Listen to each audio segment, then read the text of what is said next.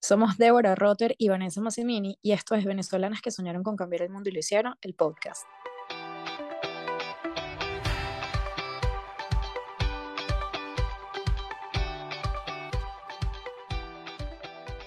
Hola a todos, hoy volvemos a hablar de historia, de una heroína sin superpoderes, de una mujer que no se dejó doblegar ante la corona española ni abandonó sus ideales. Luisa Cáceres de Arismendi es símbolo de lealtad, firmeza, fortaleza y valentía. Una mujer que a pesar de la adversidad no renunció a su sueño de ver a nuestra Venezuela libre. Hoy conversamos con la escritora Ligia Álvarez sobre la vida de este personaje tan importante en nuestra independencia, sus ideales y motivaciones. Ligia Álvarez es escritora. Por su obra Luisa Heroína obtuvo el premio de autores inéditos de Monte Ávila Editores. Algunos de sus poemas, cuentos y textos dramáticos pueden leerse en antologías como Nuevas Voces del Centro de Estudios Latinoamericanos Rómulo Gallegos y Luneáticos de la editorial El Perro y la Rana.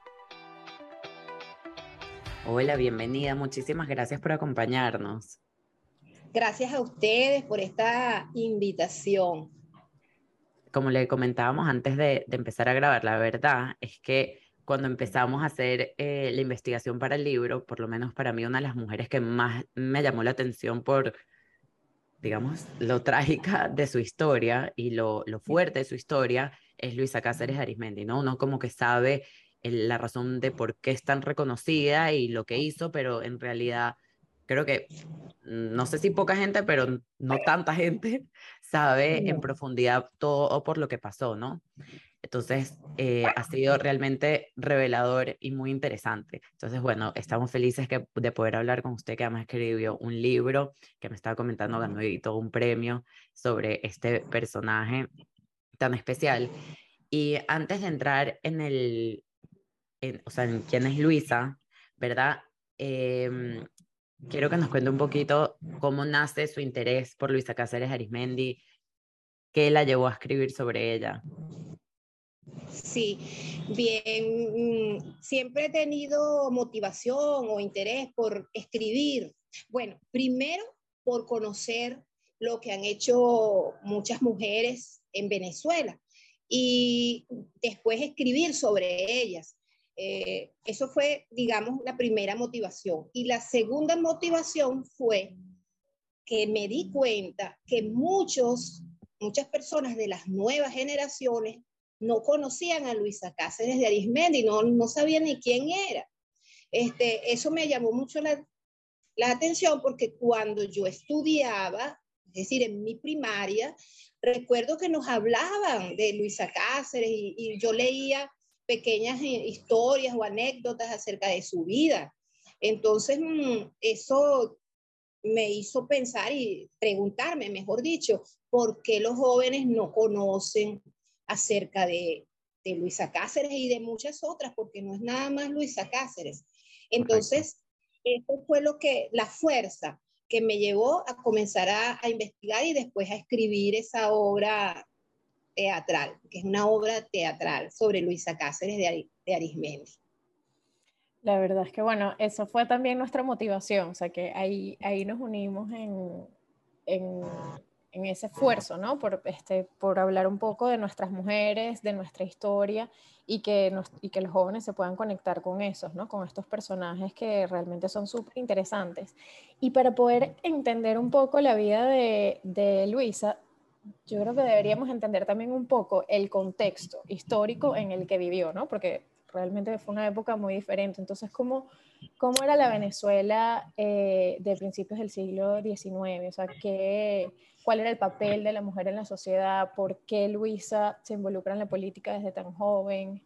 Si nos puede contar un poquito de ese contexto. ¿Cómo no?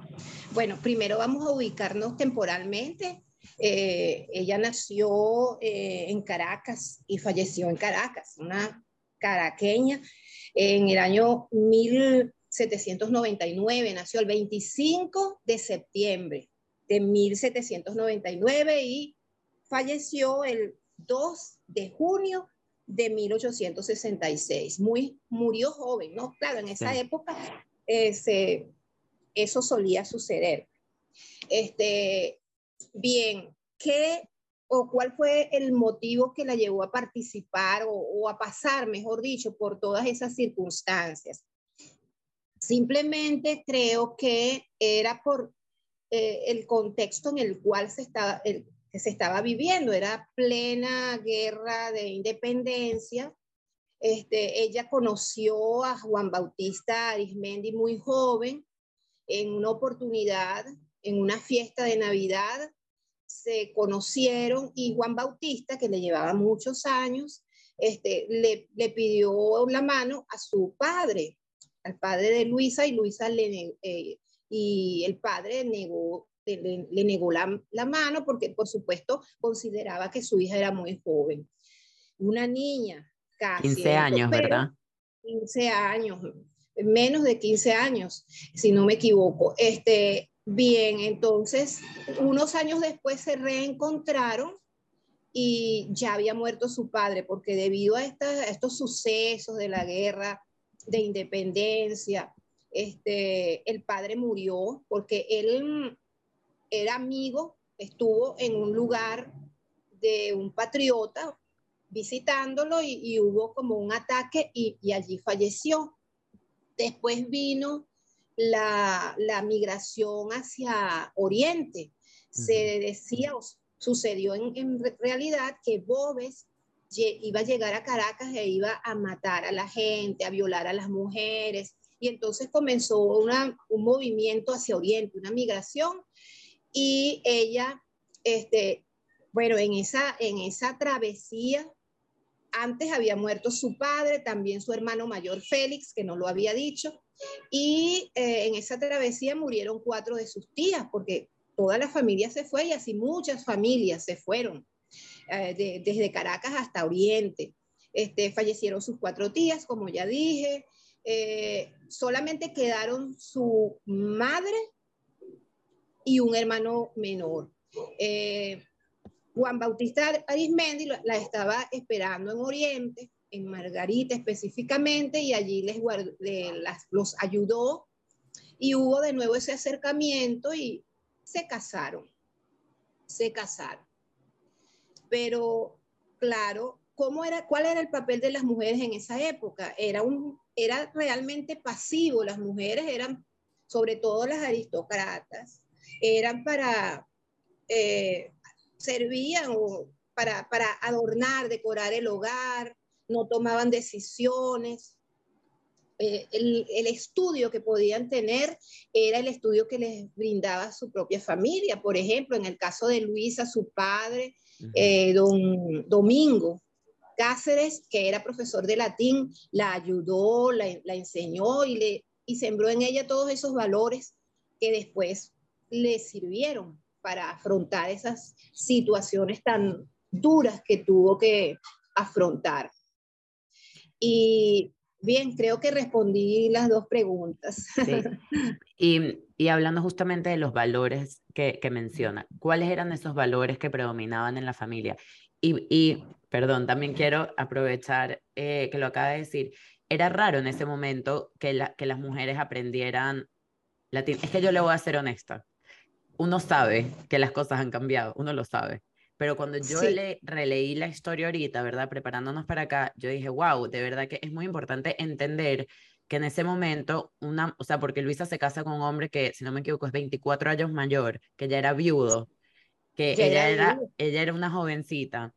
Eh, su rol era aprender cosas del hogar, como dice, pero su papá, claro, por ser profesor, le, le enseña, pero era algo raro, no es que, no, no es que normalmente la gente aprendía esas cosas, ¿correcto?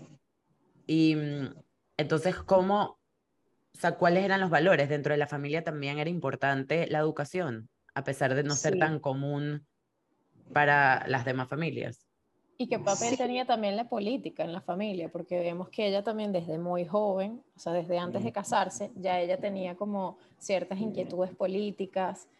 Em, y bueno, me imagino que tiene que ver con eh, el pensamiento de su papá y de su hermano mayor, que también estuvo involucrado. Sí, Sí, ella recibió influencia de ellos. Y en cuanto a la, a la educación que recibió en su, en su hogar, era una religión, una educación muy, digamos, eh, que tenía que ver con la religión, lo religioso, el, el ser muy fiel a Dios, este, acudir a la iglesia, este, rezar, y, pero además, algo muy importante, eh, su papá le enseñaba y su madre también, doña Carmen, cómo debía comportarse una mujer, porque eso era parte de la educación de esa época para aquellas mujeres que podían recibir la educación en su hogar, ¿no? Entonces, cómo debían comportarse, que no debían hablar con extraños, que debían usar el cabello de una manera, usar el velo para, para ir a la iglesia, no mostrar su rostro así muy con mucha frecuencia, entre otras cosas, ¿no? Eh, esa era la educación que se recibía y se leía, tenían que leer mucho eh, acerca de la religión, y bueno, el padre era, era profesor de latín y eso la, también influyó mucho en ella, pues esa parte de la educación, que fue, se fue como un poquito más allá, más allá de lo, de lo que generalmente se enseñaba. Y sí, la influencia de su padre y de su hermano Félix estuvieron involucrados en, en, en, en la política, también permitió pues que ella se acercara a eso y, luego, por supuesto, su matrimonio con Juan Bautista Arismendi. Eso fue lo, más importante para que ella se involucrara en todo aquello y pasara todas esas penurias que, pasó. Nos puede contar justamente de esas penurias. Una vez que ella está en la isla Margarita, se, casada, que, cuéntenos qué pasa, por qué se la llevan y qué pasa en ese momento. Sí, la idea era llevarse a, su esposo, a Juan Bautista Arismendi, pero como no, él logra huir, él logra escapar, entonces la atrapan a ella, la hacen prisionera. Eh, en una oportunidad eh, le dicen que como él tenía unos prisioneros realistas, le, piden que se hiciera un, un cambio que él entregara a los prisioneros y ellos se entregaban a su esposa, pero su respuesta fue, sin patria no quiero esposa. Palabras más, palabras menos, eso dijo. Y estas palabras justamente fueron las que yo eh, utilicé o me inspiraron para escribir la historia de Luisa, porque yo pienso, yo me puse a pensar, Luisa es una heroína, por supuesto, pero también es un ser humano. Era un ser humano, entonces, claro, cuando llegaron a ella, que le dijeron, mira, tu esposo dice que sin patria no hay, sin, sin, no hay esposa, es decir, que te vas a quedar aquí. Y ella tuvo oportunidad de decir, no estoy de acuerdo con las ideas de mi esposo, estoy eh, más bien me apego a al rey, pero no lo hizo. Ella sufrió todas las penurias, ella ya estaba embarazada cuando fue hecha prisionera. Y fue allí donde, en la cárcel de, en el castillo de Santa Rosa, donde tuvo a su hija, porque se pensaba que iba, iba a ser un hijo. Ella lo pensó, pero fue una hija que llamó Juana pero murió al poquito tiempo, nació y murió. Y justo ahora que hablaba de su libro, eh, su libro se llama Luisa Heroína. Que Luisa Heroína. Después de, bueno, de la investigación que me imagino que tuvo que hacer para, para hacer esta obra, ¿qué, en su opinión, qué hace Luisa una heroína? O sea, ¿qué, ¿cuáles son esas cualidades que le hacen una mujer excepcional?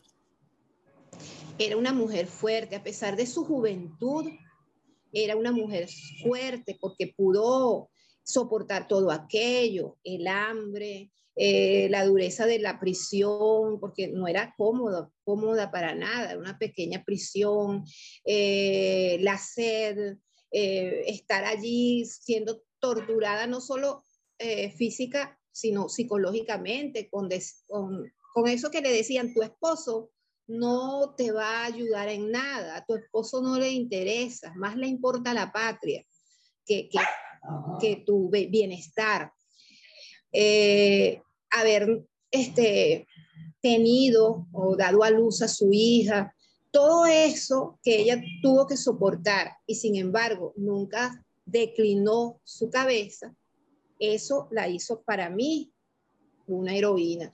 Seguramente, como todo ser humano, tuvo debilidades, a lo mejor hasta dudó, y eso lo pongo yo en mi, en mi libro, yo, yo la pongo a dudar.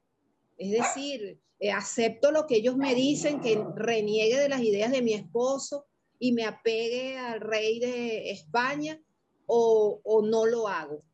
Y en muchas ocasiones ella tenía esa disyuntiva, qué hacer, pero al final siempre este, se iba por seguir fiel a, a esas ideas de los patriotas. Y una pregunta, ella, o sea, anteriormente nos dijo que, que, le, que le enseñaban mucha religión, ¿no? Y, e, e, y, ella era creyente. Sí, ella era Y durante todo este proceso, entonces, ¿cree que se aferró mucho a Dios?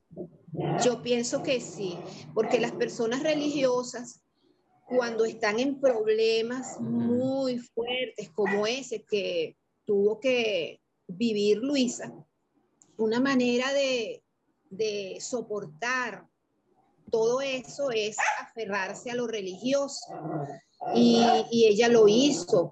Yo me la imagino y ya eso allí es parte de mi imaginación como una persona que estaba sufriendo, pero al mismo tiempo estaba pidiendo, rogando, pidiendo ayuda a Dios. Por eso, porque eso era su fuerza, su esperanza, esas sus creencias. Ok, y bueno, la verdad que es un personaje este, bien curioso. Yo me imagino que, que también en el proceso de investigación que hizo eh, encontró anécdotas o datos que, pocas personas conocen. No sé si puede compartir algunos con nosotras. Sí, como no. Hay una que también está en mi libro, Luis Heroína, y me llamó mucho la atención. Fue la siguiente, cuando ella eh, tuvo a su hija y ya había muerto, llegan al calabozo unos niños y los niños le dicen que venían a ayudarla para darle, digamos, para eh, llevarse el, cuerpo de su hija. Ella pensó que lo, iban a, supuestamente a sepultar y entonces entregó el niño, la niña, perdón, que ya se estaba descomponiendo eh, y además le dio un, les dio a los niños un, eh, una fundita y una almohada para que colocaran allí el cuerpecito. Se fueron los niños y al rato regresaron y entregaron el, la funda y la almohada. Y ella dijo o preguntó, pero no la colocaron allí, esa esa, eso era para ella. Y los niños le respondieron, no, es que creemos que es más útil para usted que para, para ese cuerpo de niña muerta. ¿Y qué, qué pasó? ¿Dónde sepultaron a mi hija? Y los niños respondieron, no, no la sepultamos, simplemente la lanzamos por un precipicio. Ay, qué horror. Por un precipicio. Y entonces eso me pareció tan rudo porque además unos niños, ¿no? claro, unos niños que estaban viviendo ese, esa realidad. Eso, pues, esa realidad. Sí, eso, eso fue una de las cosas que más me llamó la atención de todo lo que investigué. Yo también creo que hay una parte que tratan de tomar el castillo, ¿verdad? Y ah, entonces y los y, y, los agarran y entonces Luisa ve cómo torturan a los demás y después tiene que tomar agua con sangre. O sea, todo es súper gráfico y de verdad que es una tragedia. Y claro, también, entonces uno escucha todo esto y uno dice, bueno, ya, la mujer, o sea, perdón por decirlo así, pero la mujer se murió en el castillo. Y no, ella logra salir de ahí. Sí, exacto. Y de alguna manera rehacer su vida. Tuvo hijos, vivió en Caracas. Eso me parece increíble. sí. Sí, esa anécdota que relatas es cierto. Ella, su esposo quiso rescatarla y se fue con unos hombres patriotas a rescatarla, pero fueron, digamos, no, no lograron, no alcanzaron el objetivo y muchos de ellos murieron. Juan Bautista se salvó, pero muchos de los que lo acompañaron, algunos, fallecieron en ese intento. pero a pesar de eso, ella logra salir y tiene una vida relativamente normal, creemos, con su esposo. Entonces, ¿cómo fue la vida después de eso? Sí, no fue muy fácil su, digamos, su libertad, obtener su libertad. Ella fue trasladada a una cárcel, después del castillo de Santa Rosa, fue trasladada a una cárcel ahí mismo en Margarita, en, en Pampatar, luego a otra prisión en La Guaira, más tarde al convento de la Inmaculada Concepción de Caracas y luego deciden enviarla a Cádiz, España, pero eh, cuando iban en la embarcación con ella prisionera, unos corsarios este, atacan esta embarcación y son dejados allí en, si no me equivoco, aquí lo tengo anotado, en, sí, allí en el medio del mar. Este, más adelante, por fin llega a, a Cádiz, pero siendo prisionera. Luego se, eh, Juan Bautista Arismendi tenía unos contactos, la ayudaron a fugarse, llega a Filadelfia donde es ayudada y finalmente llega Margarita. Es en 1819 porque ella fue hecha prisionera en 1815 y es en 1819 cuando logra su libertad plena, ¿no? Después siguieron su vida normal, tuvieron muchos hijos, eh, vivía en Caracas, muchos nietos, y así sucedió su vida. Se hizo viuda, pero lo que más la, digamos, en los últimos años, sus acompañantes eran sus hijos, sus nietos, y yo me la imagino porque siempre en esto hay parte de realidad y parte de historia. Yo me la imaginé para escribir el libro que ella contaba su historia, que eran momentos, fueron momentos terribles que vivió, pero eran parte de su vida y ella los contaba, se los contaba a sus, a sus nietos. ¿Y Venezuela qué era para ella? Era su patria, pero en algún momento ella dijo lo que significaba para ella. Sí, leyendo por aquí, leyendo por allá, uno consigue, ¿verdad? Eso. Aquí en... Ella dice algo. Lo voy a tomar de mi libro porque... Eh, claro, perfecto. Siempre mm, introduzco algo que forma parte de la creatividad, de, de la imaginación, pero hay partes que son realmente. Su nieta Carmen, que es un personaje de mi novela, dice, en verdad, abuelita, eh, qué historia tan triste. No tuvo un final feliz del todo, más bien le dice. Y ella le dice, hija, no es apropiado decir que la historia no tuvo un final feliz, porque realmente la historia no ha terminado. Es decir, ella consideraba que eso que ella había vivido, es, la historia se estaba dando en el momento y continuaba ha habido momentos felices, otros infelices y algunos realmente nefastos, pero aún queda mucho por recorrer y queda de parte de los más jóvenes conseguir que el, que el final sea dichoso o por lo menos cercano a ese ideal, porque la felicidad completa no existe. Estamos en 1866 y todos sabemos que después de lograda la independencia, han quedado muchos problemas sin resolver y es una de las razones por la cual surgió la guerra federal. Fíjate que después de todo eso, obtener la, la independencia, hay otras guerras, hay otros momentos trágicos. Entonces surge la guerra federal, que finalizó hace tres años, es decir, en la época de, Luisa.